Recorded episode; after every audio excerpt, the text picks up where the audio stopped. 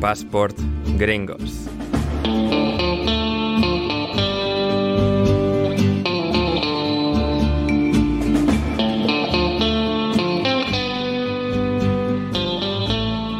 Bienvenidos a Passport Gringos, vuestro podcast favorito sobre deporte y cultura pop estadounidense. Hoy hablaremos de la que posiblemente sea la mayor villana del deporte norteamericano. No, bueno, acá me voy a detener, me voy a detener porque en el último episodio, a modo de broma, eh, pedí iniciar los, los programas haciendo la presentación, pero esto es algo muy difícil que no se me da bien como a mi copresentador Ander Iturralde, al que le dejo eh, hacer la, la presentación correspondiente. Muchas gracias David. Bienvenidos todos a Passport Gringos, vuestro podcast favorito sobre deporte y cultura pop estadounidense. Hoy es un día para sacar nuestro lado más grácil, más bello, más fluido, cuchillas sobre hielo, pero no para hablar de hockey, sino de una de las mayores controversias de la historia del deporte en Norteamérica, la historia de la patinadora artística Tonya Harding y cómo una agresión sobre su gran rival, Nancy Kerrigan, acabó con su propia carrera, una historia de enorme talento, con muchos giros, casi todos dramáticos, y un final, en muchos sentidos, que no fue ni final, una sanción justa o no, de por vida. Y ahí terminó. Y esto, que aquí empieza, es Passport Gringos, y junto a mí, Ander Iturralde, se encuentra mi compañero y copresentador de este programa, es David Mosquera. ¿Cómo estás, David? Hola Ander, todavía estoy sudando, estoy transpirando de los nervios por abrir este podcast. Si esto hubiese sido una batalla de gallos, que están muy de moda ahora entre, entre los más jóvenes, me hubieses humillado completamente con la presentación que te acabas de cascar. Es muy difícil hacer una presentación y creo que en el panorama de podcast español o en habla hispana no hay nadie que las haga tan bien como tú. Esto que habíamos, esto que hicimos de... El, de, la alineación indebida lo, lo hace bien también. Sí, eh, tiene un estilo muy parecido. Pero esto que hicimos en el programa anterior fue un chiste que estaba armado, fue una especie de, de, gag que estaba armado para hacer esto en este episodio. Pero creo que se nota la diferencia de, de hacer una presentación, se nota a la legua. Gracias, gracias. Algo que por lo menos he, podido desarrollar, así como David tiene esa, esa labia, ese ingenio, todo ese conocimiento de millones de datos absurdos y de cine y de, fútbol histórico y tal. Yo, por de tantos años de repetición, más o menos me salen las presentaciones, así que eso, eso que, me alegro. Pero, pero sí, sí, aquí, aquí estamos, no solo para, para la bromita de la introducción, sino para hablar de Tonya Harding, ese gran incidente tan famoso, no solo, bueno, en el contexto del deporte norteamericano, pero que se trasladó, que se filtró al gran escenario deportivo mundial con las Olimpiadas, los Juegos Olímpicos, mejor dicho, del 94, que además coinciden su periplo de, de, Olimpiadas, de Juegos Olímpicos, con, digamos, el cambio que se hizo del 92, o sea, de el ciclo de cuatro años lo cambiaron de registro porque iba a, compasado con eh, lo que vienen a ser los Juegos Olímpicos de verano, pero decidieron cambiarlos de año y pasaron, es decir, en vez de cuatro, del 92 al 94, y ahí fue el gran momento de ebullición de Tonya Harding, para bien o para mal. Pero antes, David, habrá que hablar un poco de turra, de la vida, de nuestras cosas, antes un poquito para entrar en calor, para darle la bienvenida a la gente, a nuestro hogar, para dar un poco ese, ese presente. Para ir no rompiendo el hielo de las pistas donde solía ejercitarse y practicar Tonia, sino para derretirlo. Efectivamente, efectivamente, para sentirnos todos en una perfecta simbiosis entre eh, espectadores y presentadores. Em, bien, eh, David, bueno, a ver, tenemos cosas, un mea culpa, ya que hoy vamos a hablar, bueno, de deporte femenino, un mea culpa respecto al programa de la semana pasada, ¿no? Sí, sí. Hoy preparando, viendo sobre qué temas íbamos a hacer la turra. Uno es el récord de asistencia en un partido femenino. ¿De qué partido femenino? Partido de baloncesto universitario de, entre Iowa y DePaul, que es una universidad que está en Chicago. Batieron el récord con 50. ¿Tiene algo que ver con Rodrigo? No, no, no. La Universidad Rodrigo de Paul suena. ya, ya. Es verdad, es verdad. En mi cabeza es De Paul, o sea, es como que no, No, tiene nada que Paul. ver, pero claro, cuando he dicho en español suena como, sí, es verdad, Rodrigo De Paul. No, lo que sea, creo que Rodrigo aquí no fue, pero... Tiene clase, tiene clase, pero no tanta como para tener una universidad.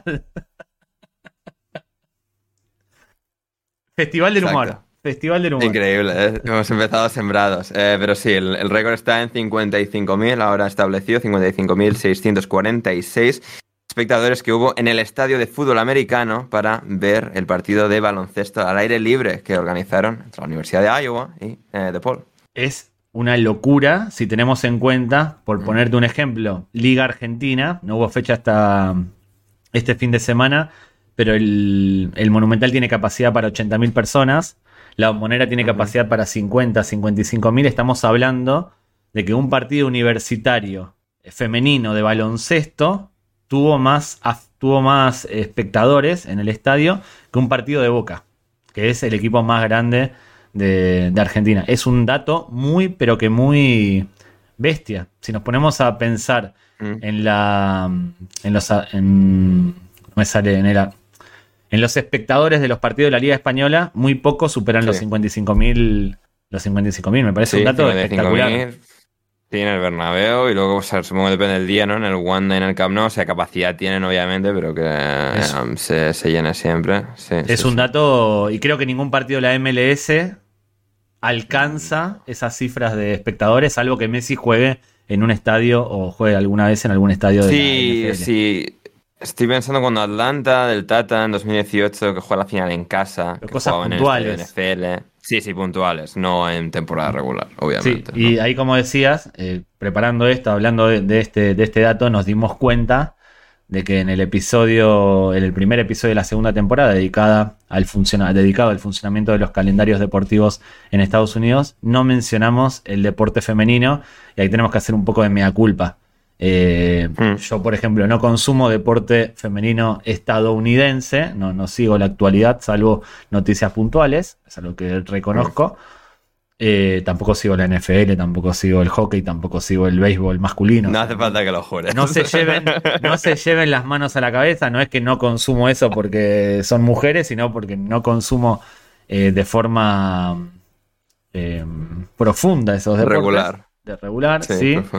Eh, pero no mencionamos nada y eso es algo que, que está mal, porque si Mm. alguien quiere ver la WNBA, eh, nosotros Sí. tendríamos que haber mencionado que su calendario comienza en marzo y finaliza aproximadamente en septiembre. Sí, creo que al final, o sea, pensaba que era marzo, lo he eh, confirmado, Claro. es más hacia mayo, cuando empieza abril, mayo, no, yo tampoco tenía el dato seguro. Claro, y yo repetí lo que tú dijiste marzo, pero- para quedar como que, que investigué, Ya. que puse algo y ahora quedé fuera de mía. juego. Con... Qué Total. par de cuñados que somos, pero por favor quédense con nosotros, que, lo- que el tema troncal de hoy nos lo hemos preparado, por favor, ¿eh? O sea, Y va sobre una mujer, deporte femenino. exacto. Deporte exacto, femenino. Eso sí. Exacto, sí, sí, sí. Pero eh, sí, la WNBA, pues sí, por mencionarlo brevemente también, va eso de, de mayo a, a septiembre, octubre y eh, acaba de terminarse la temporada. De hecho, los, las, las Aces, eh, las, Ve- las Vegas Aces, se ha convertido en campeón venciendo a New York Liberty en la final. Así que... New York nunca gana nada de ningún deporte, es increíble. Nada, nada, nada, nada. La Vegas penuria deportiva de, de la ciudad más bonita de. Estados Unidos, es increíble. Correcto, nada, es terrible, es terrible, bueno, lo más bonito ya lo veremos, Eh, pero bueno, para opiniones eh, las personas. Y la entrenadora de Las Vegas, que esto, los aficionados de la NBA, que obviamente igual ya seguramente lo tendrían el dato manejado, pero que en este caso su entrenadora es Becky Hammond, que fue durante varios años asistente de Greg Popovich en San Antonio Spurs. Y bueno, que cada verano hay ciertos rumores ¿no? que la vinculan con ser entrenador jefe de eh, un equipo de NBA masculino, que sería un gran paso adelante. Sí. Ya fue ella pionera siendo asistente de Popovich. El gran paso sería, siguiente gran paso sería que, que apostase por ella uno de los equipos de la NBA. Pero Sí, bueno, veremos, sería- veremos sería cómo sucede eso. Y la MLS que tiene un calendario en cuanto a duración similar a... Perdón, la MLS, iba a decir la MLS femenina. La liga Sí, de exacto. fútbol femenina tiene un calendario similar a la- al de la masculina. Exacto, exacto. Acaban de terminar su temporada regular y ahora comienzan los playoffs, que si no me equivoco terminan esos principios de noviembre y que, bueno, comentaremos quién, quién acaba campeón y tal, pero sí que es un calendario muy similar porque la MLS también ahora está resolviendo su temporada regular y van a pasar a la fase de playoffs. Tienen, eh, esto es una pregunta mía por desconocimiento, la selección de Estados Unidos es una de las mejores del mundo en Sí. fútbol, pero ¿los equipos son similares a los masculinos o hay diferencias? Porque yo recuerdo al Fortdale no sé cuánto que no está a nivel masculino. ¿Son los mismos equipos o tienen sus No, no, no, son, diferentes equipos. Por ejemplo, en Chicago, o sea, está Chicago Fire y está. O sea, de manera. Algunos pueden tener el mismo dueño, creo que no es la mayoría de casos, pero en Chicago, por ejemplo, que no es el caso, eh, juraría, es el Chicago Red Stars y. Chicago Fire, que durante muchos años jugaron en el mismo estadio, por ejemplo, pero cuando Chicago Fire decidió volver a jugar en el campo de la NFL, de los Chicago Bears, que está en el centro y no en las afueras, los Red Stars sí que se quedaron, los Red Stars se quedaron en, en las afueras, en un estadio más pequeñito, más apto para, para digamos, las dimensiones actuales de, de la liga femenina. Así que, sí, y luego tienes pues Portland Thorns y Seattle Rain y, es decir, algunos equipos así, con, digamos, una, a veces colores similares, incluso a los equipos masculinos, pero eh, que normalmente están diferenciados, no es en plan apartado masculino y apartado femenino, como sí que ha sucedido en el resto de la mayoría del mundo, Europa, Sudamérica, etcétera. Sí, como decimos siempre, en Estados Unidos no hay clubes deportivos, sino que Exacto. hay franquicias, que es lo que la sí. principal diferencia, si se quiere, a nivel organizativo de, del deporte. En, en, España en Argentina, un equipo de fútbol tiene varias secciones. En Estados Unidos, mm. cada franquicia es un mundo y se ocupa del deporte para el que fue creada, porque son empresas y no asociaciones sin fines de lucro o sociedades anónimas deportivas o como se quieran llamar.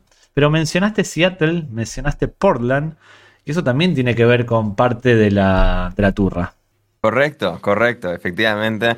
Porque el otro día vi, David, creo que tú no te habías enterado de esto, el tráiler de el reboot de Fraser. Tengo miedo. Vuelve Fraser en 2023. Tengo miedo, pero es un reboot. Si es reboot, eso quiere decir que eh, no, el, bueno, reboot, Kramer... extensión, ah. volver. Claro, es que claro, no sabría cómo, cómo definimos exacto retomar el testigo todos estos años después, porque Pero siguen, cronológicamente aparecen, es la idea. ¿Aparecen los actores de la serie original o son totalmente distintos? Pero no vi el tráiler. Sí, sí, no. Sí, no. Uh. O sea, es, es, el mismo universo, cronológicamente es el mismo universo, okay. pero el sinvergüenza de Fraser ha vuelto a Boston, en este caso. A no donde en Seattle. La locación de Cheers. Exacto, exactamente. Para reconectar con su hijo, creo que su exmujer es un personaje semi-recurrente.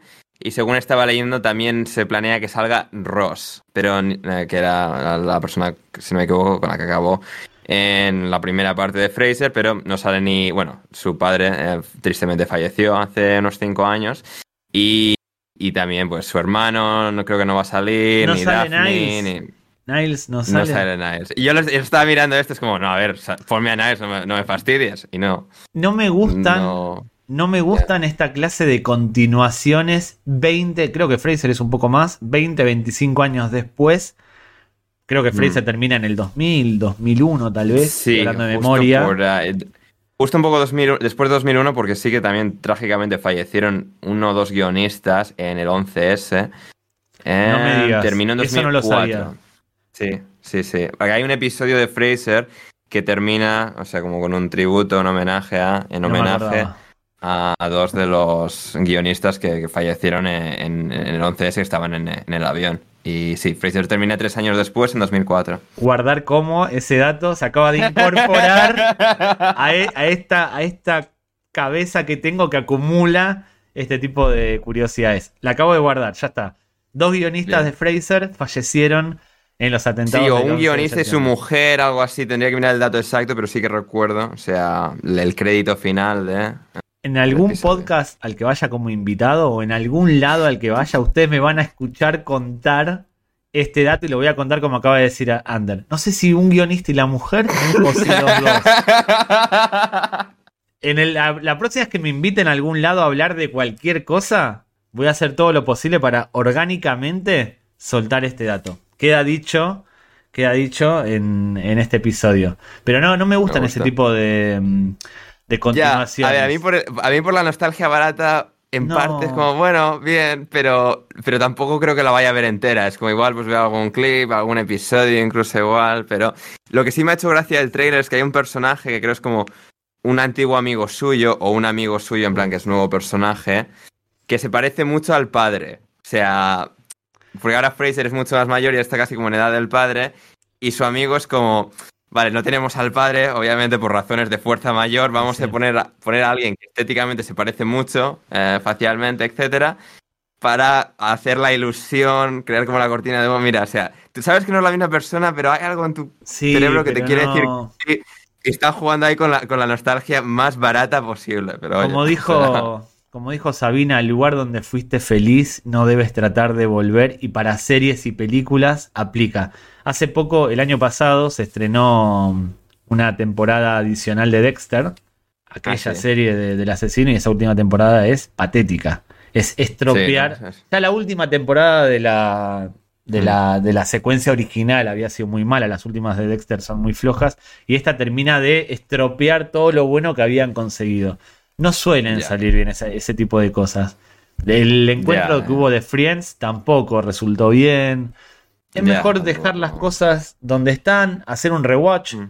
Metí una palabra que usa la gente joven ahora, hacer un rewatch de serie, que creo que, lo amerita, que retomar algo que no, que no, déjalo, déjalo morir tranquilo, no, no lo resucites. Cementerio de animales, no resucites a tu mascota, no resucites a tu serie favorita, porque no termina bien. Vuelven del otro lado, pero de forma distinta.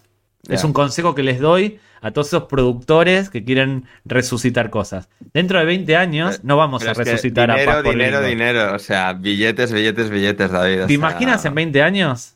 Te llamo por teléfono un martes a las 3 de la tarde. Hola, Ander, ¿cómo estás? ¿Tenés un... No, teléfono, lo que sea, ¿no? Tenés, un segundo, te quiero, te quiero proponer algo. Y si vuelve Paz por Gringos, nos juntamos arriba de, en una terraza como los Beatles y hacemos un, reboot de Paz por Gringos. Son algo que yo haría. sí, sí, sí, sí, sí, efectivamente. Oye, o sea, igual, igual lo hemos para hacerlo en 20 años, ¿eh? También que con la tontería es como vamos encadenando años Nos dan... y nunca paramos. Y Estados Unidos, Estados Unidos tiene historias eh, para rato. Y esa, bueno, esa fue la turra. No sé, ¿qué otras series recuerdan? Aprovechamos ahora para mendigar like, mm. suscripción, comentario, campanita. Hay que decirlo al principio porque si no a la gente se le va la pelota, por favor. like, suscripción, comentario, comentad vuestras series. Bueno, comentad si os gustaba Fraser, por ejemplo, y otras series de esa época. O series que hayan vuelto. O series que hayan vuelto. Series que hayan vuelto, por ejemplo. Sí, sí, series que hayan vuelto. Porque sí que es cierto que, o sea, estando de acuerdo un poco con la premisa que comentabas, creo que no, nunca termina de, manchar el legado. Es decir, la potencia de la obra original suele ser tan fuerte que cuando intentan el reboot no sale. La gente como que si luego se acuerda, mira, lo volverían a intentar, pero nadie. Porque somos generosos. Porque con, algo que te hizo muy feliz, uno es generoso, le da el changüí, le da, le da la oportunidad de. Yo me acuerdo de Arrested, Arrested Development, que es para mí una de las mejores sitcoms que hay. Las tres primeras temporadas son maravillosas, pero la cuarta sucede en eh, la realidad 10 años después, pero en la ficción es inmediatamente después. O sea, hicieron algo peor. La cuarta temporada tarda 10 años en aparecer y la ubican cronológicamente, que ya ves a todos viejos. La, actriz que hace de una de las hermanas está totalmente cambiada por operaciones o vaya uno a saber qué. Y es como decir, era necesario, tenés tres temporadas que son perfectas. Era necesario, ya no funciona igual. A mí es como que no las, no, las odio, ni las voy a criticar porque me hicieron feliz, pero es como... Eh, ya, puede ser, puede ser. Es como que vuelva a Seinfeld. Es como que vuelva a Seinfeld. Claro, pero lo que pasa... También, eso también es cierto, pero también lo pienso desde la perspectiva, es como... Es, es decir, traemos Fraser de vuelta, pero también es como solo con él. O sea, no es sí es como el mismo concepto en torno a él, pero es como es tan diferente. Es un spin-off. mucho que le pongas el nombre. Es un spin-off de claro, Fraser es que, es un como un Han, pasado casi 20 años. Es como, creo que va a estar como tan alejado. Es como un solo personaje que mantiene el hilo. Que creo que, o sea, va a como considerarse en su, digamos, universo casi diferente. Así como, vale, Cheers y Fraser tienen un poco el hilo de, vale, es el mismo personaje, etcétera, pero ya hay como una división, que se pueden comparar, pero no compro. se consideran como la misma serie. Así Te que lo, te lo compro, te lo compro, te lo compro. quiz- quizás pueda ser eso. Fraser se ha ido de Seattle, pero quien- lo que ocurrió en el, en el noroeste de Estados Unidos, de Norteamérica, fue el nacimiento y la formación de uno de los mayores talentos que jamás ha visto el patinaje sobre hielo artístico, pero que, bueno, al final no fue la historia de un talento realizado a su máxima potencia, que tuvo pues muchos, muchos giros, mucho drama, mucho, mucho estrés en toda su vida y que al final Tonya Harding pues no fue todo lo que pudo llegar a ser y todo llegando un poco a su eclosión definitiva con el choque que tuvo con Nancy Kerrigan y más concretamente, bueno, un matón eh, a sueldo o no se sabe, nunca, nunca se ha sabido del todo muy bien qué exactamente. Bueno, le di- agredió a Nancy Kerrigan a traición con, una, bueno, con un tubo de hierro.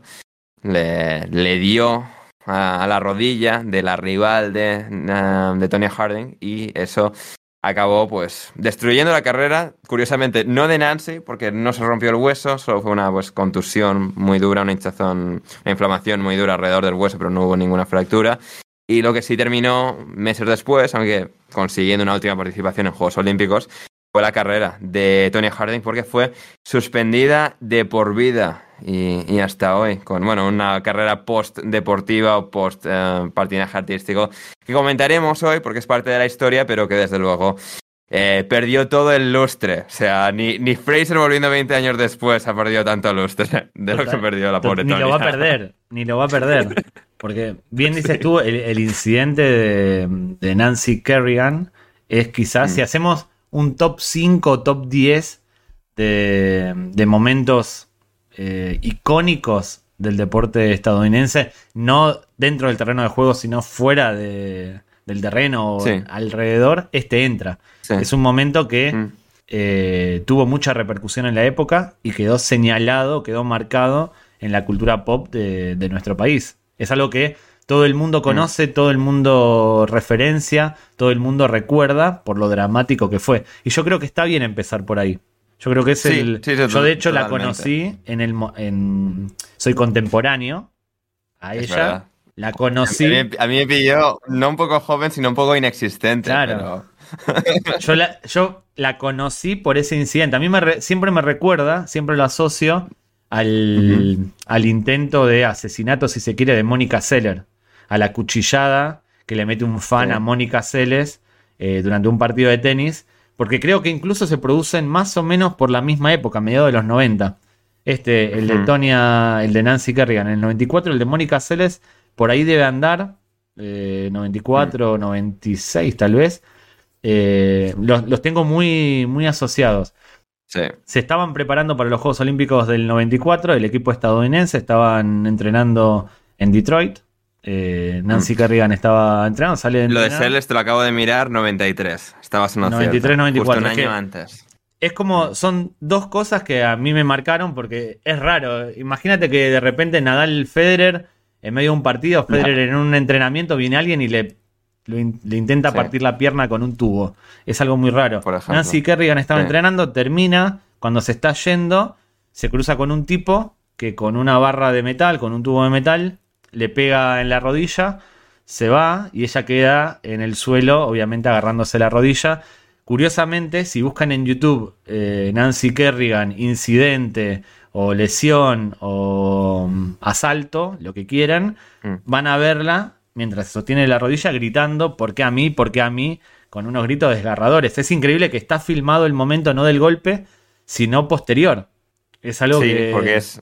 O sea, de hecho, previo y posterior, no el Claro. momento en sí, pero es- le están grabando porque es en plan entrenamiento previo a lo que era eh, no el mundial, el pero bueno, o sea, campeonato, el campeonato de Estados Unidos. El campeonato, el campeonato nacional, exacto, campeonato Sí. nacional de hockey, o sea, de hockey, de patinaje artístico, justo un mes, mes y medio Sí. antes y mes y medio antes de las Olimpiadas, del juego, los Juegos Olímpicos, que eh, digamos está toda la atención puesta y justo, pues se vaya tras la cortina, no le ven, ocurre, pega el grito, llegan a ella, lo filman.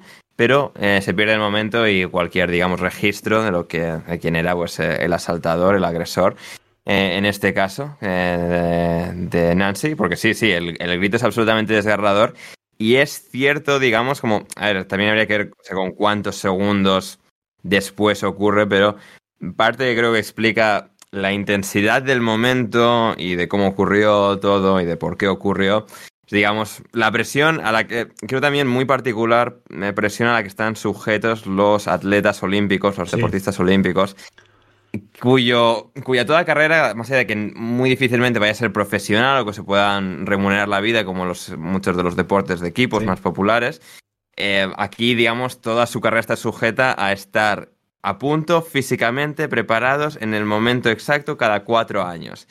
Y que en ese momento es como estoy preparando, estoy como, estoy tranquilo, estoy tranquila, pero estoy en tensión porque, o sea, está como todo en juego y de repente llega así por la espalda alguien de, te da, o sea, es eh, realmente algo muy, muy visceral lo, que ocurrió. Y además ella era candidata, no era una atleta más, no era una patinadora más, sino que era junto a Tonya Harding la candidata a hacerse con el campeonato de Estados Unidos y luego con la presea dorada en los Juegos Olímpicos. Y, este, esta agresión lleva, llega en una rivalidad histórica, icónica del patinaje sobre hielo de Estados Unidos entre ella y Tonia. En ese momento era como Nadal, Federer, como Cristiano, Messi, como... Eh, no se me ocurren más rivalidades, como Senna y, y Prost. Sí, Senna y Prost en Fórmula 1 es la más icónica. era, una, era una rivalidad que estaba todo el mundo atento a ver quién era la que, la que le iba a ganar. Nancy Kerrigan, que era la niña buena, y Tonya Harding, vamos a desarrollar ahora su trayectoria, era la infante terrible, era la eh, outsider, la que mucho no encajaba en ese mundo. Era más una rockera que una bailarina clásica, si se quiere, para un deporte, el patinaje artístico que requiere cierta, entre comillas, elegancia, finura, eh, saber estar, eh, pulcritud y demás. Exacto, exactamente. Y, es eso, esa, dinámica, porque sí que se habla, ¿no? Pues años después y tal, un poco explicando ambas trayectorias. Que sí, que ambas, ambas chicas llegan un poco de eh, entornos de clase media baja, pero en el caso de Tonya Harding era mucho más, era mucho más baja, era una situación muchísimo más eh, precaria y sí, ella pues siempre tenía este, un poco esta fricción en, dentro de su universo porque pues por un lado viene del entorno tan problemático del que viene y ella pues tenía esa especie de, de, actitud un poco pues em, de antihéroe, un poco como se iconoclástica, estoy pensando el término en inglés, pero, pero sí, es un poco de eso. de, de Gil en la WWE sería un Hill y Nancy Kerrigan sería eh, la face. Exactamente, exactamente. Aunque Tony no lo querría exactamente, sí que un poco chocaba, ¿no? Porque se habla mucho de cómo pues, no quería jugar el juego, no quería llevar la corriente de cómo funcionan las, las políticas internas del patinaje artístico y había pues mucha confrontación constante pues, con, con los jueces, con cómo se desarrollaba el deporte y, es algo que, que sí que lastró su carrera un poco, ¿no? Porque pues ella, más allá de, de su fisionomía, de su aura, de cómo, pues, digamos, era muy diferente a, todas las demás, ella un poco que, quería que fuese así. Es como lo voy a hacer a mi manera y voy a ganar, pero en un deporte en el que lo juegan pues cinco randoms desde la valla con unas puntuaciones es más complicado que cuando hay una anotación objetiva. Es que eso, eso te iba a decir. Tony era una mujer, una deportista que se hacía su propia ropa, algo que en otro deporte, en esa época, a mediados de los 90, los arqueros de fútbol se hacían sus propios jerseys y estaban bien vistos. Jorge Campos, Chilaver, Navarro Montoya, Burgos, eh, etcétera, etcétera. Se hacían sus propios diseños y estaba bien visto. En el patinaje artístico, que una patinadora haga su propia ropa alejada de los modelos o de los cortes clásicos no quedaba bien. Especialmente, como dice Ander, cuando eh, se juzga de manera subjetiva, amparándose en la objetividad de la técnica y de los movimientos y de qué sé yo, se, juzga de manera subjetiva. Si no cae bien, pueden penalizar o sacar décimas por lo que quieran. Eso siempre me molestó de ese tipo de deportes y por eso no me terminan de atrapar. No solo hablo del patinaje artístico, que cuando, hay, cuando transmiten en televisión los Juegos Olímpicos de Invierno Suelo tenerlo de fondo, sobre todo por el curling, por el salto este el esquí, los saltos de esquí y demás. Sí. Bobsley, desde que vi la película Jamaica bajo cero, o... Habrá que hacer una película de eso también. Es como, vale, no es en Estados Unidos, pero bueno, Jamaica, Canadá, suficiente. Eh, sí, entra, entra. Eh, pero eh, me pasa también en los Juegos Olímpicos de Verano con la gimnasia rítmica y ese tipo de deportes mm. que se evalúan. Obviamente yo los veo sin tener ni la menor idea de qué es lo que se evalúa, pero me da la sensación de que décimas son, son decididas en plan Está bien, te las doy porque quiero que ganes tú. Creo que es fácil de falsear. Estoy hablando desde la ignorancia total, ¿eh? A mí me parece que.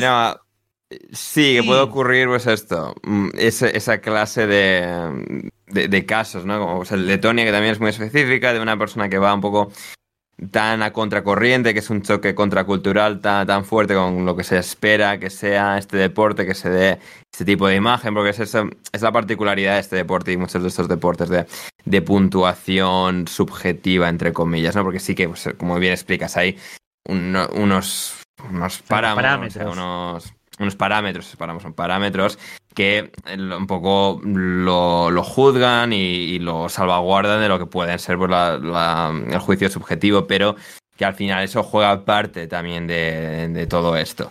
Y claro, con, con Tony también pues ese era un poco llevado al extremo de una persona pues que era pues muy muy diferente a, a, lo que se esperaba y luego pues en esta rivalidad con Nancy Kerrigan también pues era un poco esa, ese desdén y lo que quizás pues acaba explicando de por qué acabó sucediendo en esto, la implicación de Tonya Harding en dicho incidente y hasta, hasta qué punto fue exactamente responsabilidad suya, que obviamente pues fue suspendida y fue mm, muy probablemente, muy factiblemente parte de todo esto, aunque ella lo negase, em, que al final pues Nancy era un poco lo opuesto, la, el molde perfecto que entraba dentro de lo que se busca idealmente eh, en este deporte, donde necesitas pues mucha capacidad atlética, una técnica muy muy depurada, pero también eso, ser, parte de esta especie de, realeza. O sea, así como ahora están, o sea, los reyes y la hija y no, este chico y tal, o sea, que se tiene que dar una imagen.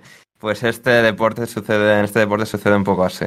Sí, y ella eh, ganó dos campeonatos estadounidenses nacionales, mm. lo que no es poco que no es poco, está bastante bien, pero es recordada por ser la primera mujer en hacer el triple axel, que es un salto en el que da tres vueltas, no, sé explicarlo mejor que esto, pero es algo que es muy raro de ver, es como un mate, eh, hizo lo que sería un mate en la WNBA, que sería algo mm. lo que fue el primer mate en la WNBA, bueno, ella lo hizo en el patinaje artístico y es recordada por eso, de hecho, cuando lo hizo eh, da el salto a convertirse junto a Kerrigan en la gran aspirante a ganar medalla de oro en los Juegos Olímpicos. Y ella eh, nace, como decíamos, en Oregon, ¿no? Que eso es arriba de Los Ángeles, donde está Seattle y demás, donde vecina de Fraser. Eh, y tuvo una infancia dura porque su madre, que es la que la alienta a que se meta a patinar, la, la maltrataba, la trataba realmente muy mal eh, lo que le hizo no tener una infancia del todo feliz. Sí, sí, sí. Eh, y esto se relata tanto en el documental que hizo ESPN eh, al respecto, em, que es El precio del oro, Price of Gold, que lo titularon. Y luego la, este documental inspiró la creación de la película, que es una especie de mockumentary, que se dice, que es como un documental paródico en torno a la vida de Tonya Harding, que es I, Tonya y ahí lo, lo ejemplifican bastante bien, tanto en el documental como, bueno, luego es un tanto dramatizado, obviamente, en la película, pero que creo que trazaba bastante bien lo que fue la, realidad, sí, de una, una, infancia muy dura, con una madre, pues, eh, increíblemente maltratadora, que, pues sí, o sea, la alentó y tal. Tonia, pues, le encantaba patinar y sí que mucha gente, incluso amigas suyas de la infancia que estaban en ese entorno, cuentan como sí, o sea, ah, de hecho hay un relato exacto que decía, nunca he visto a nadie tener tanto talento natural como Tonia para patinar. Y, eso que es cierto que era como una especie de prodigio, porque patinaba como con chicas de una edad mucho más avanzada que tenía esa capacidad. Su entrenadora original decía que, o sea, fuera de la pista tiene 6 años, pero dentro de la pista tiene mínimo 11 y que es algo pues muy muy notable. Y sí ella pues tenía esta habilidad natural esta pasión exacerbada por, por, el patinaje pero dentro de un contexto de bueno la madre lo apoya viendo que puede llegar a ser una fuente, una, una vía hacia la fama, la grandeza, el reconocimiento de, bueno, la estereotípica persona en este caso que, quiere, digamos, esa adulación que no pudo recibir eh, en su propia vida, en su propia persona, pues canalizarlo a, través de, su hija y sí que fue una, una relación extremadamente tóxica que desafortunadamente para Tonia fue un poco, o sea, salir de una para meterse en otra porque acabó casándose con un maltratador, que, o sea, que digamos extendió un poco ese círculo vicioso y que de alguna forma también lastró eh, la carrera de Tonia, no solo por lo que comentábamos antes de lo contracultural que era ella dentro del mundo del patinaje, sino que pues luego para llegar a la segunda al segundo ciclo olímpico en, dos, en el 94 se hablaba de cómo ella estaba increíblemente distraída, los problemas conyugales, dramáticos, siempre era un no parar con ella que psicológicamente pues no le permitieron rendir a, su, a su máximo nivel. Sí, no, no debe ser fácil para, una persona, sobre todo que compite mm. al más alto nivel, como, como Tonia, tener que compaginar esos entrenamientos, esas competencias con situaciones eh, de maltrato eh, como las, que vivía, las que vivía ella. El marido, este señor, se llamaba Jeff Gilogi. Dime tú la pronunciación correcta porque... No, es que esta es difícil hasta para mí. Jeff eh, Gilogi. Gilogi. Gilogi. Gilogi. Es horrible. Jeff, a partir de este momento le decimos Jeff. obviamente. Jeff. porque es que incluso en inglés cuesta decir Jeff Gilogi. Exactamente. que, que, es un tipo que, lejos de, apoyarla para conseguir sus cosas, eh, para conseguir el éxito, le ponía piedras en el camino y le terminó costando no solo su carrera deportiva, sino que una vez eh, retirada de la máxima competencia, siguió poniéndole piedras en el camino, esta vez en, su vida personal. Eh, por poner un ejemplo, una vez separados, el tipo vendió una cinta erótica con, con Tonya Harding, que llegó a aparecer en la revista Penthouse, algún frame, y que anduvo circulando por ahí en una época en la que no había internet, estamos hablando de los 90, se viralizó eh, por ese entonces. O sea, estamos hablando de una auténtica basura o ser despreciable. Correcto, correcto. Y, nos quedamos cortos porque... Nos quedamos cortos. Sí, era, era algo, o sea, una situación muy dramática. Es como observando un poco y haciendo un poco el trabajo de investigación sobre su historia y tal, en los días previos a, esta grabación.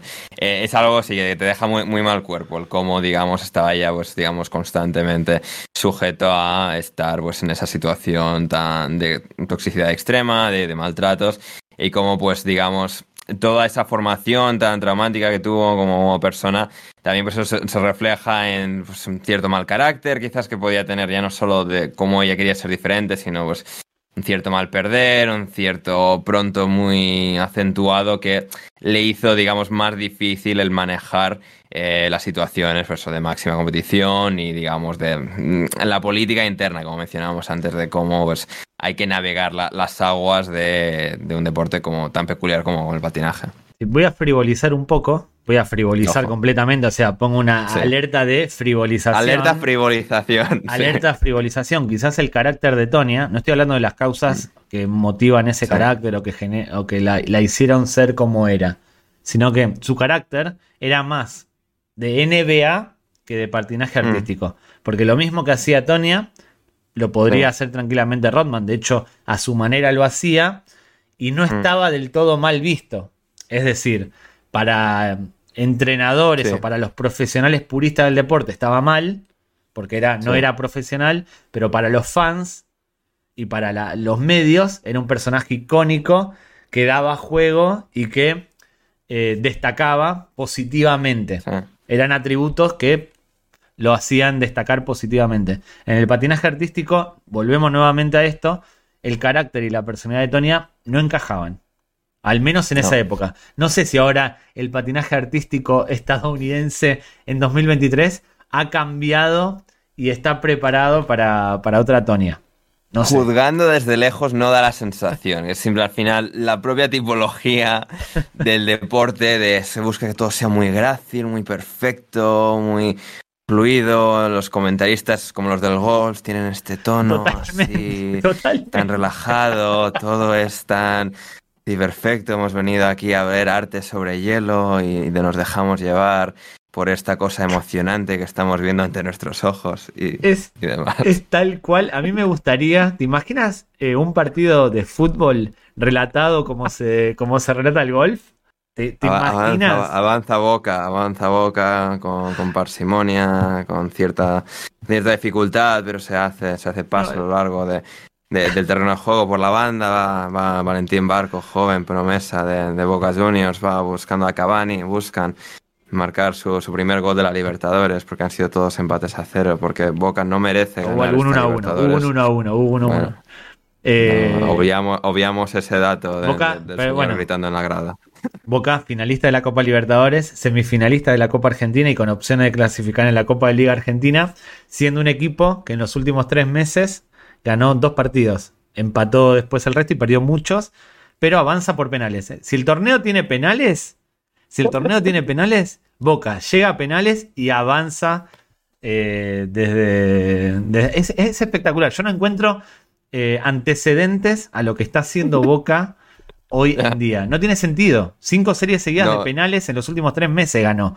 No tiene ningún Sí, tipo sí. de sentido y sé que en algún momento va a tocar perder. Ya, que no sea sí, en la final de la Copa Libertadores. Que sea después, que sea después Que sea en la después. Copa Argentina, que, que no importa tanto. Boca puede Pero- jugar contra el Manchester City de Guardiola, Sí. la final del Sí. Mundial de Clubs, y ojo si van a penales. Y ojo si van a penales. No. Porque ganarle al Manchester City de Guardiola sería, aunque lo normal es que no metan Sí. cinco goles si es que llegamos a eso. No, ya, ya, pero si consiguen de alguna manera ir a, No me ir a penales. eh, Volvamos No, a no, pero eso, no sí, me sí, sí. distraigas, no me distraigas. No, no, no, ya estoy lo, pensando lo en iba la volver a lo iba a rehilar, es decir, a Boca no le van a dar ningún punto de, de belleza en ejecución. Eh, o sea, Boca no está haciendo triples axels ni cuádruples no sé qué y tal. No, no, o sea, Boca no es el caso. Pero volviendo a Tonia, eh, sí, al final, claro, es una historia, pues eso, muy de constante fricción eh, en toda su trayectoria eh, deportiva, teniendo pues una entrenadora original que estuvo con ella desde niña, tener una pelea con ella, ir con una más entre comillas, profesional o más conocida dentro del mundillo, luego volver con la original para, digamos, el segundo stint, el segundo intento de llegar a, la- a los Juegos Olímpicos.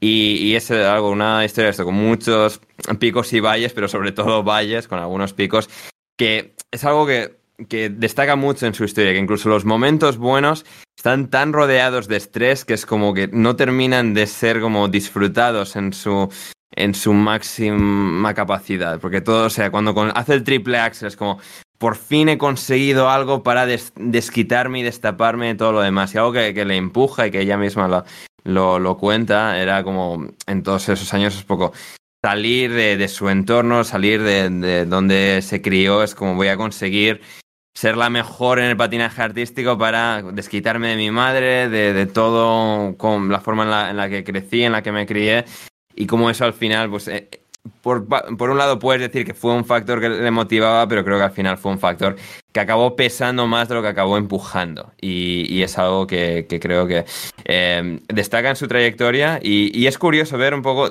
tanto el documental como la, la película. eh, porque cuentan la misma historia, pero digamos, al final, obviamente con perspectivas diferentes. Pero el hecho de que el eh, la película con Margot Robbie sea esta especie de documental parodia hace que, esto de nuevo, muchas de las cosas igual tienes que tomarlas un, un poquito más con pinzas, pero más o menos sí que observas que más, más allá de algunas licencias creativas que se toman, la, la cronología de los hechos sí que más o menos está contada y, y sí que lo refleja de manera dramática, pero también de manera interesante de, de- de observar. Sí, y de todas formas, de, de la vida de Tonia ya se había hecho alguna película a mediados de los 90, con muy, Sí. estando muy calentito todavía el incidente de Nancy Kerrigan, y se escribieron, creo que varios libros, y de hecho, hasta creo que se hicieron estudios académicos sobre su carácter, personalidad y mm, coexistencia de la, Tania, de la Tonia deportista y de la Tonia ser humano. Porque es lo que tú dices, teniendo esos problemas que tenía fuera de las pistas, quizás es muy difícil disfrutar los grandes hitos de tu carrera profesional. Porque ese triple axel, como dijimos antes, es como el primer mate eh, de una mujer en baloncesto. Es, es Sí. algo. Abrió muchas puertas, se hizo muy conocida ella y, e hizo Mm. muy conocido el deporte, que explota justamente a mediados de los 90. Antes era un deporte Sí. eh, no profesional, Sí. y conocido pero no conocido. No súper conocido, que no, había estrellas que realmente lo revolucionasen. Como Fernando Alonso revolucionó el seguimiento de la Fórmula 1 eh, en, España. Tal cual. Es Severiano Ballesteros con el golf, Nadal con el tenis, que la gente veía tenis, pero no como con Nadal. O sea, Exactamente. Son eh, ejemplos que, lo, que lo ilustran. De hecho, se batió el récord de audiencia, no sé si deportiva, pero creo que se puso, o sea, récord de una competición de Juegos Olímpicos, eh, batió el récord en el 94, donde iban a competir Kerrigan y, Tonia, post incidente en Noruega, en los Juegos Olímpicos de Noruega de invierno en el 94. Ese, ese, ese evento, de, esa sesión de patinaje, fue pico récord de audiencia de toda la historia de los Juegos Olímpicos, al menos en Estados Unidos. ¿De invierno? incluyendo verano. Creo que incluyendo los de verano. Si no me equivoco, incluía los de verano porque eh, sí, digamos, se tendría que mirar eh, gimnastas de la época o gente em, que en los de verano también tuviese ese impacto em, cultural, pero no solo ya lo famosas que eran ellas dos, que ya tenían un nombre, que todo, que ocurriese el evento y que fuese un mes y medio antes, es decir, fue un momento de, ebullición máxima para capturar la atención sobre esta saga y esta historia que estaba sucediendo en tiempo real y que tuvo la oportunidad de, ser maximizada, maximizada, perdón, o sea, se llega a decir pues esto que, había, claro, esto todo ocurrió, todo ocurrió. los Juegos Olímpicos se, dieron cita en, un, en Lillehammer, en un pueblo pequeño en Noruega, donde pues estaba acumulada toda la prensa norteamericana siguiendo y también, incluso eso fue parte de, la historia, como, em, como estaban obligadas a patinar, a entrenar en la misma pista de hielo, a pesar de que, bueno, pidió la Federación de Estados Unidos que si podían acomodar para que no tuviesen que entrenar en el mismo sitio. Y el Comité Olímpico dijo, nada, esto es vuestro problema, arreglaos. Y eso, digamos, lo concentró más todavía y llevó pues esto a la sesión definitiva donde Ninguna de las dos campeonó, eh, curiosamente, ninguna de las dos se proclamó con el oro, pero Tonia tuvo, pues digamos, la peor de las dos actuaciones, muy fuera de sí, psicológicamente totalmente desencajada. Bueno, sí, por, lesiones autoinfligidas, ¿no? Por problemas autoinfligidos, em, siendo cómplice, em, según, bueno, estableció eh, el récord oficial de la ley eh, semanas después, del incidente, eh, del ataque sobre, sobre Nancy, pero que al final pues eso le costó más a ella que a la propia Nancy, ya recuperada justo a tiempo para los Juegos Olímpicos eh, de invierno y que en este caso también es una arruga final también, o sea, en un poco todo como ocurrió en ese pequeño espacio de tiempo, de que Nancy ni siquiera tuvo su final perfecto de me hago yo con el oro, porque de entre cierta controversia, bueno, cierta disputa de, bueno, quién se ha merecido el oro, quién ha tenido una ejecución técnica más perfecta, no, no fue ella la que se, la que se llevó el oro. Sí, eh, creo que queda segunda, si no me equivoco, Nancy. Sí, la medalla de, plata, efectivamente. tenía séptima o octava. Tiene un rendimiento medio malo, tiene un problema con su patín, tarda en salir a la pista, se pone a llorar, medio discute con los jueces, ¿no? Es como el, final de su carrera, porque después de eso es condenada por el incidente, ahora vamos a hablar de eso, y se, mm. se termina retirando. Lo que decías de la, de la expectación que había generado, y mm. de este crecimiento, de esta, de esta edad de oro del patinaje artístico o, nacimiento popular del patinaje artístico en Estados Unidos, yo creo que son tres, tres cosas que lo ponen en ese lugar. El primero, que tanto Tonya como Nancy Kerrigan eran buenas. eran buenas, carismáticas, cada una a su manera, pero en lo suyo eran buenas, no eran patinadoras mediocres, ni mucho menos. La rivalidad entre La rivalidad, o sea... Esa es la, segunda. La rivalidad esa es, la segunda. Era, por el oro, no es en plan se está peleando la séptima y la octava. Exactamente, tienes a dos que son muy buenos, peleando por el oro y por el Campeonato Nacional de Estados Unidos y encontrándose en todas las competencias de eso. Un Nadal contra Federer, que siempre van y siempre se encuentran y siempre compiten. Y después tienes el incidente, que no tiene nada que ver con el deporte en sí, pero que a gente como nosotros y a la gente que mira televisión para otras cosas lo atrae es atraída automáticamente como, como, las miel, como las moscas a la mierda. Porque básicamente es eso. Tienes un incidente. Pensaba que decir algo con la miel, pero no. Iba a decir algo con la miel, pero dije, no voy a ser más explícito. Eh, tienes a una patinadora, entre comillas, haciendo que lesionen a su rival, Tienes el Sí. video de, la, de, esa rival, de esa rival lesionada llorando y encima después las tienes compartiendo equipo y compitiendo nuevamente por el oro. Obviamente, los que seguían el deporte veían, estaban expectantes. Los que no veían el deporte también, por eso, por el atractivo de una historia que trascendía el deporte. Era la típica rivalidad de siempre. Era una rivalidad Sí. llevada al extremo, Sí. pero que atraía. Y obviamente el patinaje artístico se vio favorecido porque se puso en el mapa.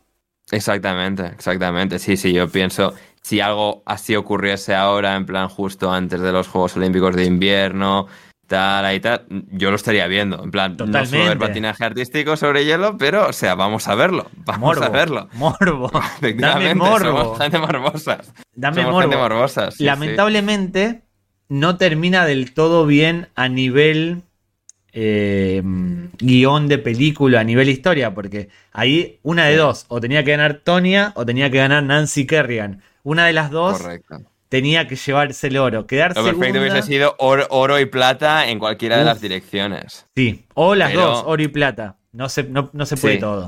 No se puede todo. Exacto, exacto. Y, y no, o sea, tiene, tiene ese final muy, muy anticlimático, y como lo decía la introducción, una especie pues, de final que, que no termina de, de No está a la altura. su- No está a la altura de la película que nos montamos. No está a la altura. No, exacto, exacto, no, no, exactamente. Es que te, te deja ese sabor y claro, no, no hay luego ni posibilidad de revancha, porque bueno, pues sea justo o no, también pues hay que entender un poco las sinergias o los parámetros en los que se mueven sanciones dentro de un deporte así. Sí, pues al final estás implicada en algo así, pues es normal que te, te sancionen de, de por Sí. vida, ¿no? Es- sí, o sea, sí, has tenido una vida jodida, pero al final tienes que de alguna forma encontrar la forma de, de tomar la decisión correcta en el momento de la verdad Sí. y pues, no dejarte implicar pues sí, con, con dos tontos con los que acabaste para tu desgracia que al final eh, acabaron ejecutando porque pues sí, o sea, e- ella con el marido, luego con el amigo del marido que era como autodenominado guardaespaldas, Sí. que era al final fue digamos el gran causante de que todo saliese a la luz, a la luz porque eh, cuando pues iba empezó la investigación del FBI de qué ha pasado aquí, pues este eh, se había ido de la lengua no con los policías, que luego también, porque pues eh, cayó como un castillo de naipes, o sea, no tenía aguante este chico. Teni- era la cosa de que no, había estado fardando con gente random por, que se encontraba en bares o donde sea, de bueno, yo esta, yo he hecho que lesionen a estas, como, o sea, Sí. alguien que, que no, muy corto, que no le daba para más y que acabó trayendo toda la trama abajo. Sí, hay que contextualicemos. El marido Sí. teníamos a Jeff, eh, eh, A que Jeff. tenía un amigo, a su vez, Se llama se. John Eckhart, que era un tanto Sí. personaje, era un redneck Sí. muy grande que pensaba que era gente de la CIA, conspiraciones, un, un tarado, era un tarado, un tipo muy corto que contrata o habla con otro de sus amigos para que vaya a lesionar a Nancy Kerrigan. Intenta hacerlo eh, cerca de la casa, no puede, la sigue hasta el lugar de entrenamiento, ahí le, le pegan la rodilla, intenta salir corriendo, se golpea contra la puerta del, del gimnasio, sale corriendo, hay una especie de persecución, eh, caen Sí. este, detenidos. Y este muchacho, el amigo del marido, se va de boca, porque si algo tienen los tontos es que hablan demasiado cuando no tienen que hablar, y eh, ca- terminan cayendo los cuatro, el marido, el guardaespaldas, el amigo del guardaespaldas y el que manejaba el coche en la huida del amigo del guardaespaldas, son Sí. juzgados y acusan, el marido acusa a Tonia de saber lo que iba a pasar y dice, no, no, a cambio de negociar por, para rebajar su pena, la mete en el fregado. Y Tonia es Sí. condenada a tres años de libertad condicional, pagar una multa de 100 mil dólares y cumplir eh, 500 horas de servicios comunitarios. Eso a nivel justicia, a nivel penal. A nivel deportivo le exigen la renuncia de, la Federación de, de Patinaje Artístico, la vetan de por vida, es decir, nunca más podía tener, podría tener nada que ver con el deporte, ni siquiera como entrenadora, no podía formar parte de ningún evento de patinaje artístico y eh, le quitan el campeonato mundial, el campeonato de Estados Unidos del 94 que había ganado porque eh, como estuvo implicada, entre comillas, para la justicia, asumen que lo gana eh, de manera no deportiva, porque no Sí, pudo exacto. competir contra Nancy. Obviamente, la sanción quizás es un poco fuerte y un poco exagerada porque Hmm. está la controversia de si Tonia sabía o no sabía lo que estaban tramando. Tonia en algún momento tuvo, dijo que sí, que había intentado avisar al FBI, pero que no había podido en uno de los libros que se publicaron, pero en otros momentos dice que no, que ella no sabía nada. Y acá es un elige tu elige creer lo que, lo que convenga. Yo, esta es opinión personal, ahora te voy a preguntar a ti, yo creo que no sabía por un deportista de alto nivel, entrena, entrena, entrena, quiere ganar, quiere vencer a su rival de toda la vida en el terreno de juego, en la pista. No encaja con todo el trabajo y la dedicación que había puesto Tony a lo largo de su vida, querer ganar de esa manera, por más de que Nancy Carrigan fuese probable que, la derrotase. Yo creo que no no encaja en eso, no tendría mucho sentido, al menos yo no le encuentro sentido, porque además no había una enemistad más allá de la deportiva. Podía haber algún roce de quién te crees que eres, que esto, que el otro, pero no eran enemigas mortales. No era algo que. no Exacto, claro. Yo- Claro, yo sí, por empatía y siguiendo un poco esa lógica, quieres pensar, es como no. Podría saber algo porque su marido, que tampoco era un premio Nobel, vamos a decirlo así, Además de ser Que, hijo de sea, puta. Además de ser un hijo de efectivamente, además de ser una asquerosa, terrible y, o sea, desgraciada persona, es. Claro, piensas que o sea, algo hasta cierto punto tendría que saber, claro. La película, hay Tonya con Margot Robbie, sigue, explora por su. eh, presenta su propia teoría. Y que, claro, esto. Claro, no lo. He estado como buscando un poco y no he podido terminar de comprobar si esto es algo basado en hechos reales o no, porque la premisa de pre-incidente es que Tonya recibe una amenaza que, o sea, eh, escrita en papel de, o sea, que amenaza por su vida, de, o sea, de que te vamos a matar, etcétera, etcétera. Y digamos, eso es lo que eh, pues a ella le desencaja en previo a los preparatorios para eh, los Juegos Olímpicos del 94. Y entonces ahí al marido se le ocurre, vamos a hacer nosotros lo mismo hacia esta para que no te pueda ganar o para que sea... Claro, esa, toda, la, toda la película, la redundancia de lo de las cartas amenazantes y tal, que no se cuenta en el documental y creo que no está totalmente basado en la realidad, porque creo que si lo fuese. Incluso una llamada. esto, digamos, hace- vi hace sí, mucho. lo recalcaría. No, Sí. no recuerdo bien, pero creo que el, ami- el amigo, el guardaespaldas, Mm. en algún Sí. momento es como que se hace responsable de la llamada de la carta intimidatoria a Tonia. Como que ese tarado es el que inicia ese juego estúpido de amenazas, Mm. de poner nerviosa a Tonia, después hacerle eso a, a Nancy. Es como. Por eso, es claro, y no es algo que, que se relate así en la vida real, porque creo que sería en plan de, bueno, yo estaba en esta situación, etcétera, pero claro, tampoco quieres revelar eso, porque como de implicado estarías. Es, es complicado, sí que, no sé, da, y de nuevo, vamos aquí a, vamos aquí a jugar a, a, a- a ser, digamos, interpretadores del lenguaje corporal. Cuando Tony un poco habla del tema en el documental, Ah, es que no sé si es en plan. Algo sabía, estaba implicada, es como. Vale, queremos como darle un susto, pero no reventarle la rodilla. Es como porque era un poco. Dentro de la película es. Claro, pues vamos, mira, eh, vamos, tenemos que hacer este plan, pero luego a los, a los cortitos estos se les va la mano y dicen, "Ah, pues vamos a darles. Como. Es que. Y da la sensación como que Tony sabía algo, al menos dar esa sensación de que no era. No estaba completamente a oscuras con, con lo que ocurrió. Pero claro, ¿hasta de qué punto estamos interpretando eso de manera acertada o no? ¿Son simplemente su, su rencor y su odio por el momento, por cómo eso destruyó su carrera, por cómo acabó eh, con esa persona que era su marido? Es, un- es, es difícil de calibrar. Yo me tende- tendería a ponerme un poco en la misma posición que tú explicabas antes, pero quizás con algo más de mm, sospecha de que, pues sí, hasta un grado de implicación u otro sí que, sí que tendría. Esto es como lo de O.J. Simpson. ¿Lo hizo no lo Ocurrió hizo? el mismo año. Encima, Ocurrió en el 94. exactamente, el, el año 94 cuatro fue, meses antes. fue un buen año. Cuatro meses antes. Fue un muy buen año para este tipo de cosas el, el 94. Lo que sí, vamos, voy a fri- nuevamente, otro mensaje de frivolización. Voy a Sí. frivolizar.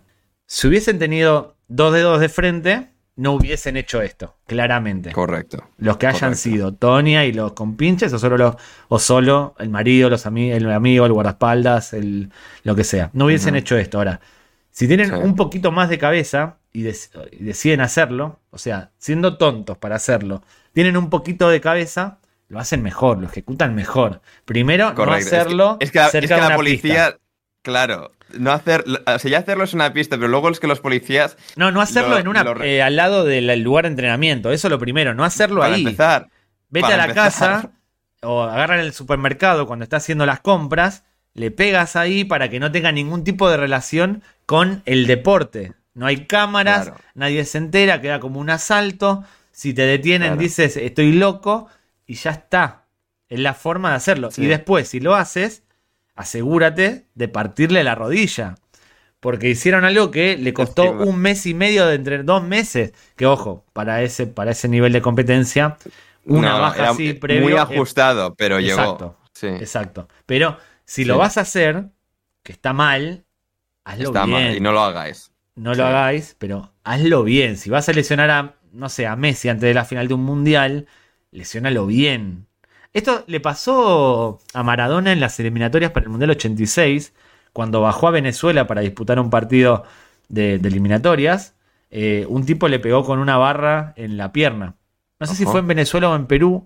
Y ese partido Maradona estuvo cuando jugó medio rengueando, medio con dolor, porque cuando bajó del micro, del bus, Sí. le, le pegaron. Pero claro, no- tampoco le pegaron lo suficientemente bien como para romperlo. Nuevamente, si te vas a exponer a agredir a alguien, agrédelo bien. No pierdas esa, esa oportunidad.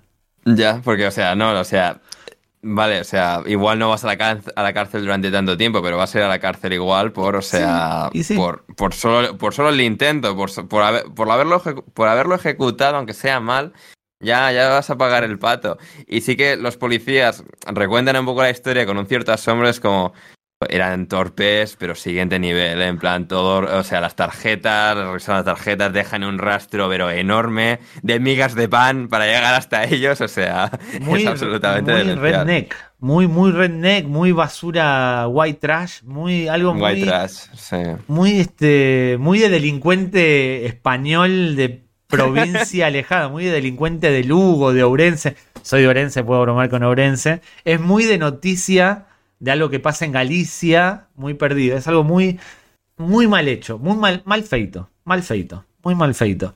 Pero bueno, Mal eso feito. termina con la carrera de, de Tonya y Nancy Kerrigan a partir de ese momento también, en el 94, ya deja de competir al más alto nivel, también su carrera eh, se Mm. termina por distintas causas.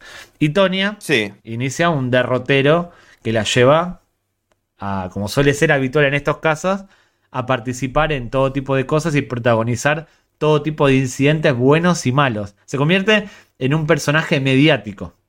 exacto, exacto. Así como Nancy aprovecha ese, ese boom mediático, ya tenía un montón de patrocinadores, que es algo que también Tonya tenía Sí. cierto resentimiento, porque la niña bonita de América tiene todo a Reebok y no sé cuántos otros patrocinadores apoyándola monetariamente, y esta que estaba un poco viviendo en la semi-indigencia, pues eh, no, no pudo, eh, digamos, eh, aprovecharse de, de su gran capacidad atlética y deportiva, pero no, digamos, perfecta dentro de, de ese mundo.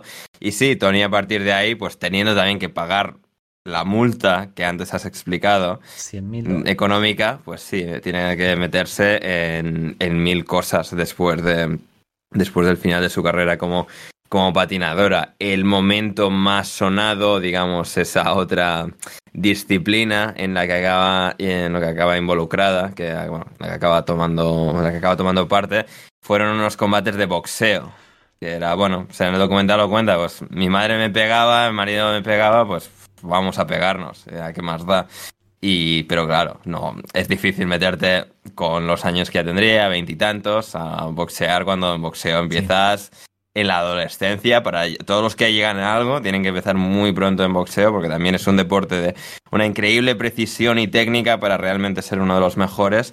Y que desde, desde luego, pues no le llevó a, a Tonya por, por buen camino, digamos, acabó con un con un bagaje, a ver, respetable, perdió su primer combate y luego ganó tres, digamos, no que supongo que era, bueno, ya era profesional, no era, Sí. entre comillas, amateur, eran combates profesionales, pero 3-3, digamos, después de tres Quedó vic- 3-3. Sí, exacto, después de tres victorias acaba 3-3 y sí, las tres que tiene victorias son por decisión, de las derrotas, una por decisión y luego dos por noqueo, pero em, sí, eh, digamos, no, pues obviamente Igual tiene- que por mucha capacidad atlética que tuviese, que pudiese eso trasladarse de manera hiper efectiva al boxeo. Tiene un fun fact, que es eh, en un combate de Tyson del 2003-2004 contra Clifford Etienne, ella Sí. eh, eh, pelea en la previa. Es uno de los combates previos. Ah, Tyson, ya, verdad, sí, sí, Tyson ya estaba de vuelta, estaba también en Claro. modo Tonya Harding ahí tratando de ganarse unos pesos, con lo- unos dólares con el boxeo. Y ella pelea en uno de los combates, es en la previa. Y en un, en un programa de televisión pelea contra un hombre, contra un famosito, un periodista, un famoso, y le gana. Aunque ahí hay una especie de controversia que el, el que perdió el hombre dice que estaba arreglado el combate, eh, pero en ese creo que era un reality show sobre boxeo o algo parecido, un programa sobre Mira, sí, te- boxeo. te- te- tengo, aquí, tengo aquí el dato exacto. Sí, tuvo otro combate de celebridad de boxeo, que es un poco como los combates que hay ahora, los hermanos Paul y Mike Tyson o contra la Evander velada. Holyfield. O la velada. La velada, la velada también, exacto. que intento como ignorar que eso existe, no, pero no puedo. te extraña que el año que viene pelee un hombre contra una mujer en la velada. Sí, no, no, no, no me extrañaría, no me extrañaría. Y estoy viendo aquí, sí, mira, esto no lo sabía, que eh, en lo que era esto, una especie de reality que se llamaba The Man Show, que era pues, una especie de reality, pero era como un programa de sketches de comedia, em, ella eh, peleó contra, em, contra Doug Stanhope, que es uno de los mejores cómicos de la historia. No tengo ningún problema en decir esto, es de mis favoritos y creo realmente que está en el, en el Olimpo de los más grandes, aunque no ha, digamos, ha tenido ese reconocimiento, no ha, digamos, maximizado toda ¿Cómo- su celebridad, ¿Cómo se pero apellida? Stanhope. Doug, Doug Stanhope. Que o sea, es bastante bueno. La gente que, que busque, que, que en su prime y en sus grandes momentos. o sea, ahora está como pasadísimo de vueltas y tal, pero, pero muy bueno Doug Stanhope.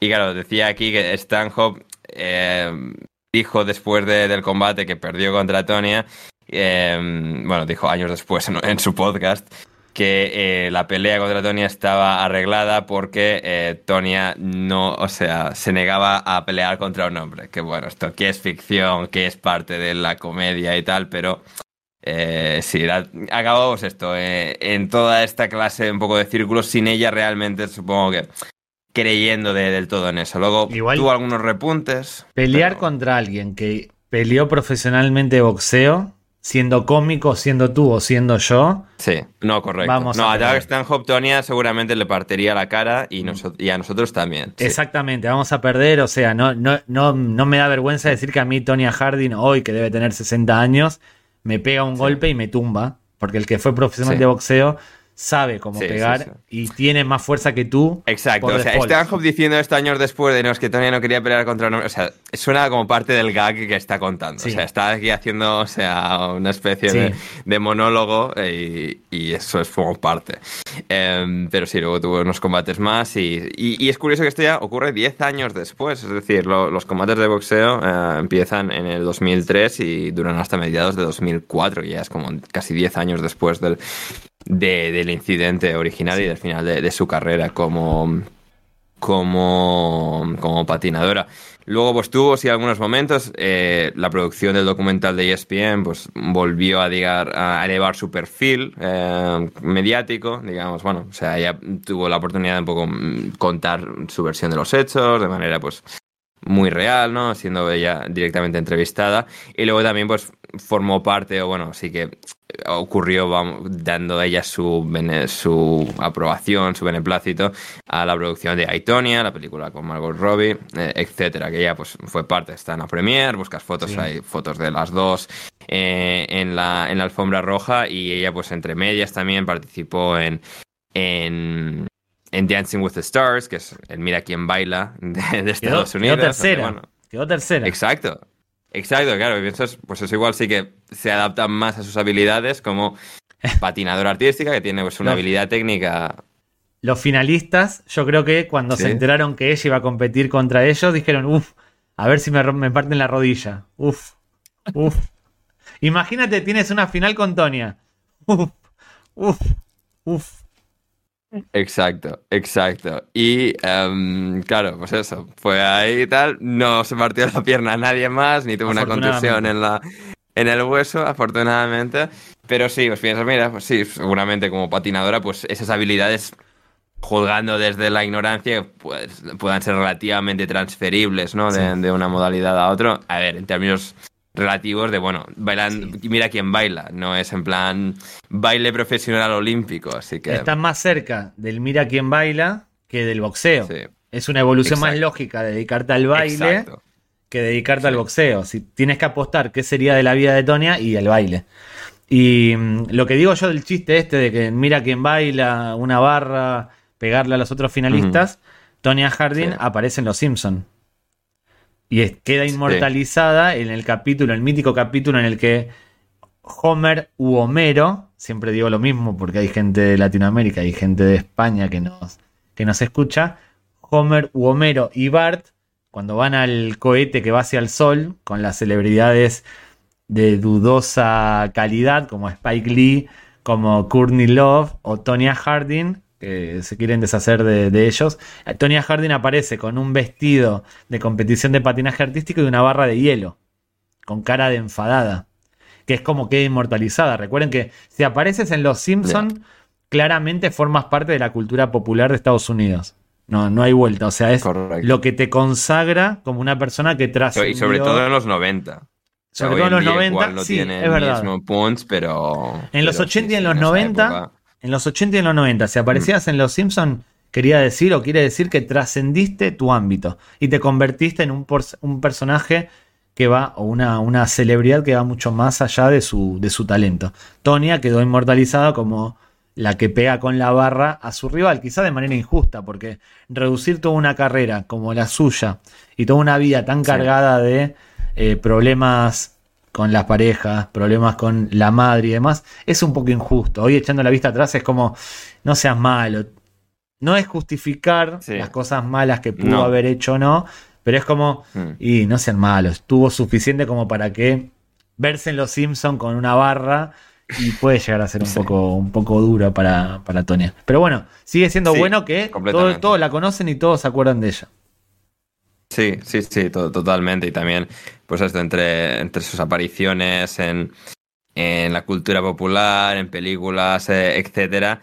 Em, así que aparece en una película que empezó a rodarse, por lo que parece, a finales de ese mismo año, del 94, que es donde ocurre todo. Se ha retirado. Se llama Breakaway, que es como, bueno, o sea, escapar del robo, básicamente. Breakaway Robbery, que es como el robo y y la, y la huida y la escapada en la que pues ella es, eh, acaba em, sin comerlo ni beberlo, se involuntariamente involucrada en em, una, una, organización de crimen en la que pues están dos, eh, dos personas que roban un banco que habían robado pues 300 mil dólares, etcétera, y acaba pues ella, eh, no, robando un banco, pero esto, un robo de 300 mil dólares en la que ella eh, acaba involucrada.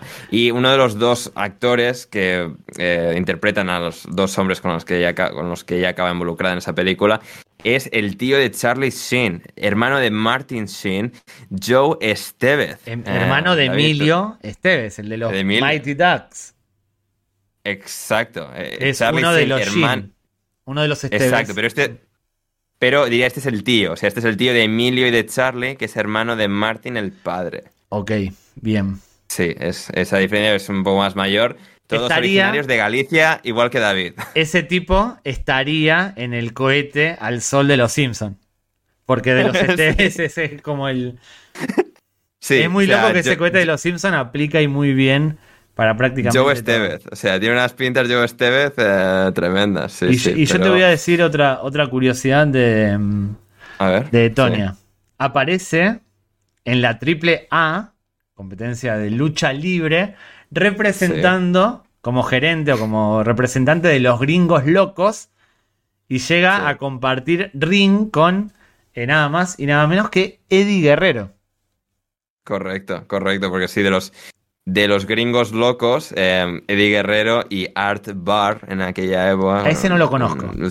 Yo, yo apenas prácticamente tampoco y falleció de hecho en el 94. Eh, no conocía su muerte, igual la exploramos en otro episodio.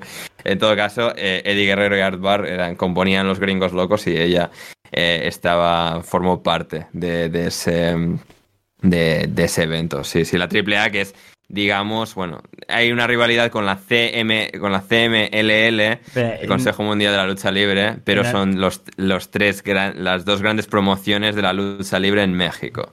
en Argentina la AAA es otra cosa, eh, tiene que tiene una connotación un poco más política, un poco más eh, ah, seria, pero sí, sí. Sí, sí, sí.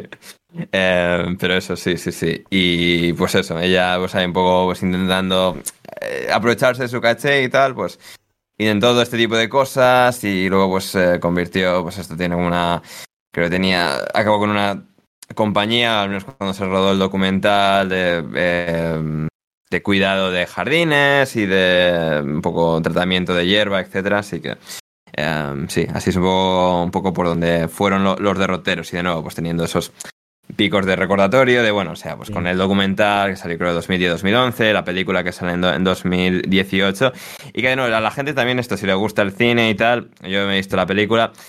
Eh, la película, o sea, por un poco eh, hacer un pequeño recalco, que tú también la viste en, su momento, es, o sea, creo que está bien hecha, así como concepto de este documental paródico, es un buen etcétera. Es un buen biopic, sí. documentario, eh, eh, está bien. Cumple, yo, diría que está.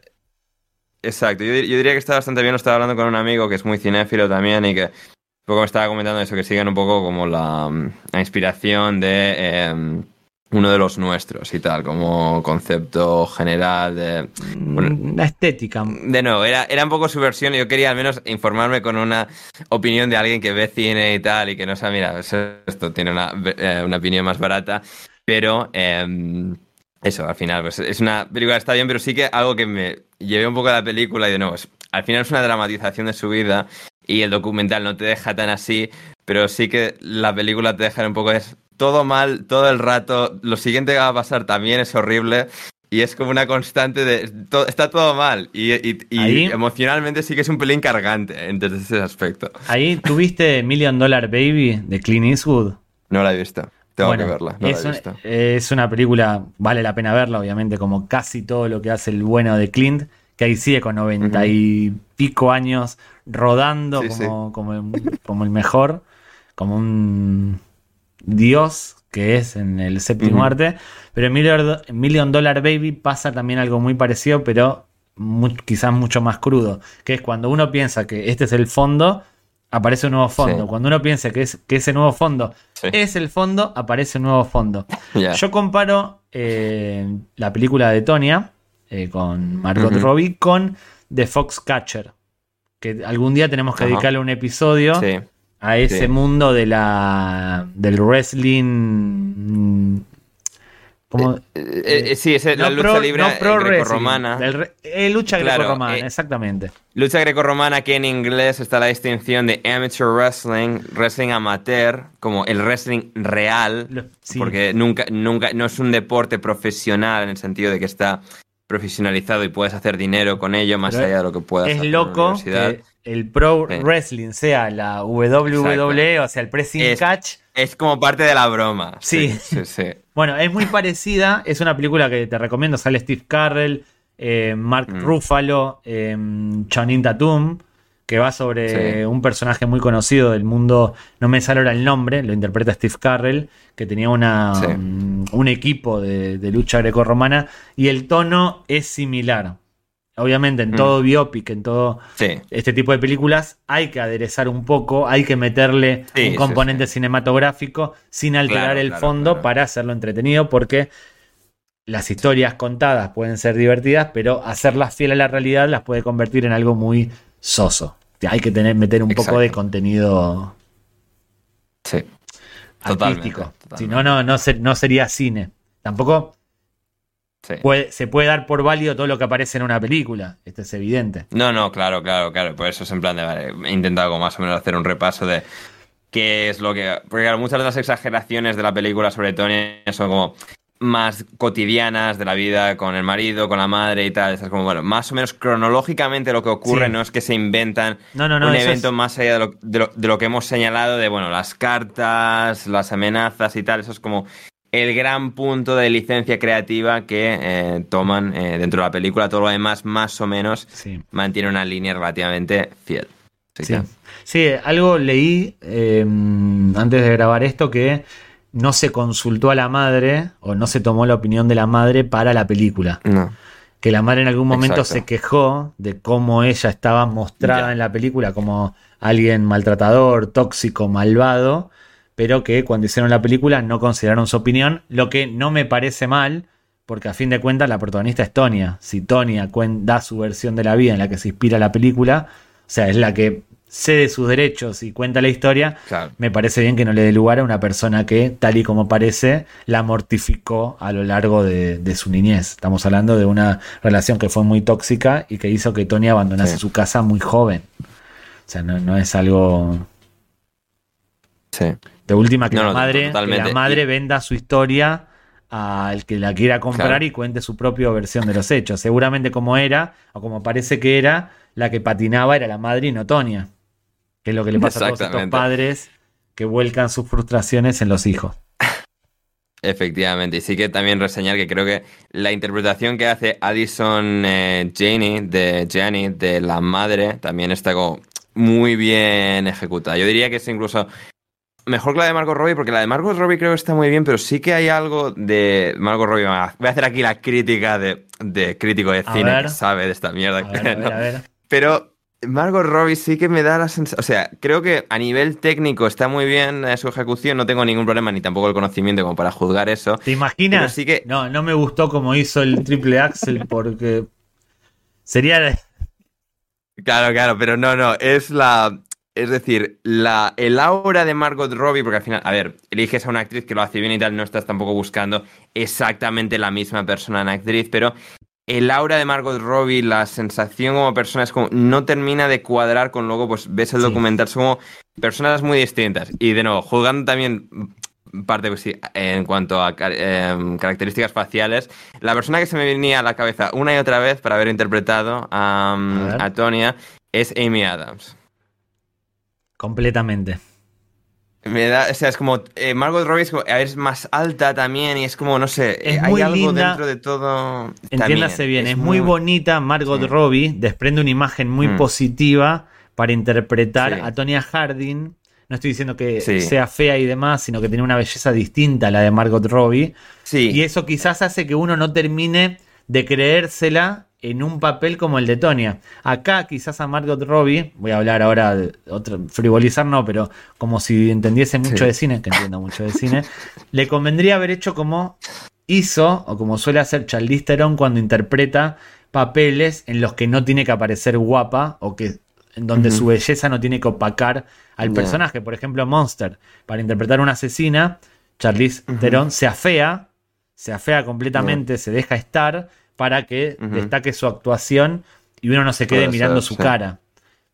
Quizás Sí, a Margot sí, Robbie le faltó un poco maqui... no sé, hacer algo Ya, un para... algo, sí, sí, yo, yo por eso lo, lo he resumido como en, en aura. Es como hay algo de el aura que desprende que es como que es distinto a lo que ves cuando pues, ves patinar a, a- Y de esto, no es que mm, estoy jugando a Margot Roy patinando, sino como el- el- la sensación, el aura, el, el carisma que desprende es como diferente al de, mm, de- Totalmente, al de Tony sí. Harding. Pero bueno, esa es mi pequeña crítica de persona que ha visto No, no, no, pero una película en el último mes. y- es muy y acertada y yo pensé igual, es como Mm. poner a interpretar, hacer el papel del Diony a Mario Casas o a Brad Pitt.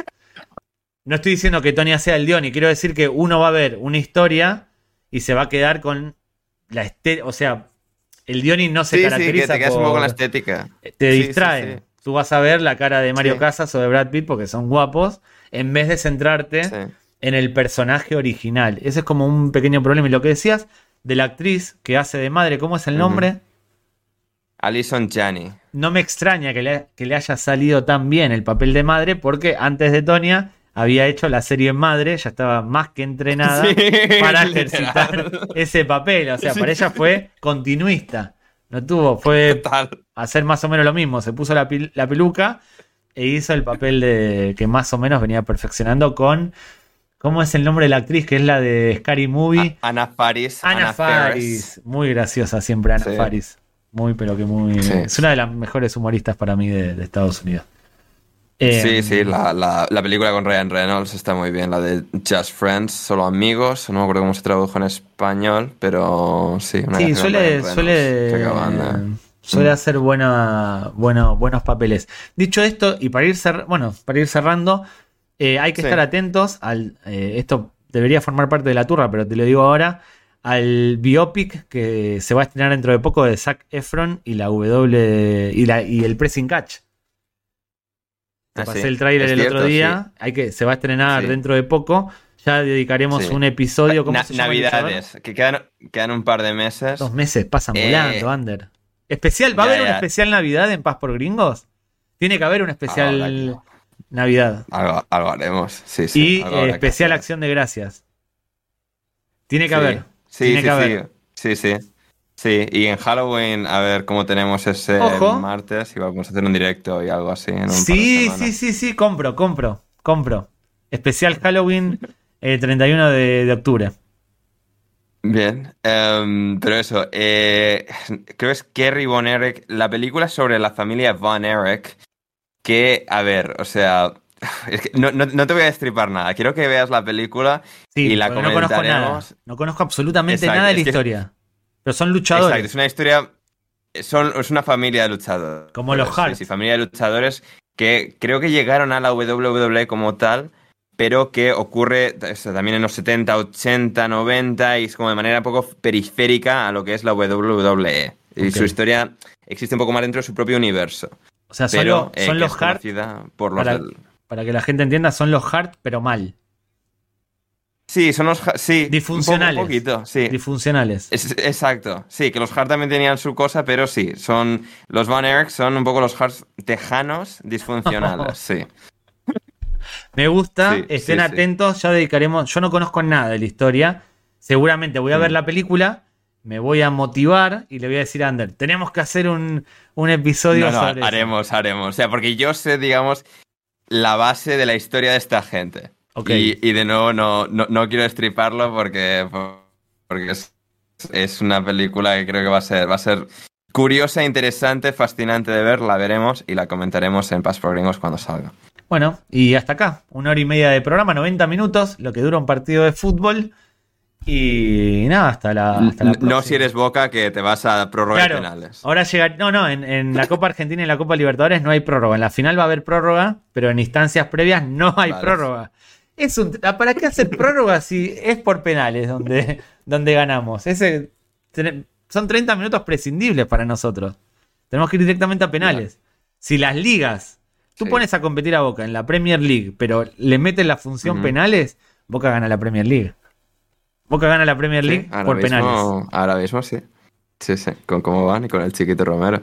Eh, pero eso, comentaremos la película de Von cuando llegue, haremos algo por Halloween, intentaremos, también por Acción de Gracias.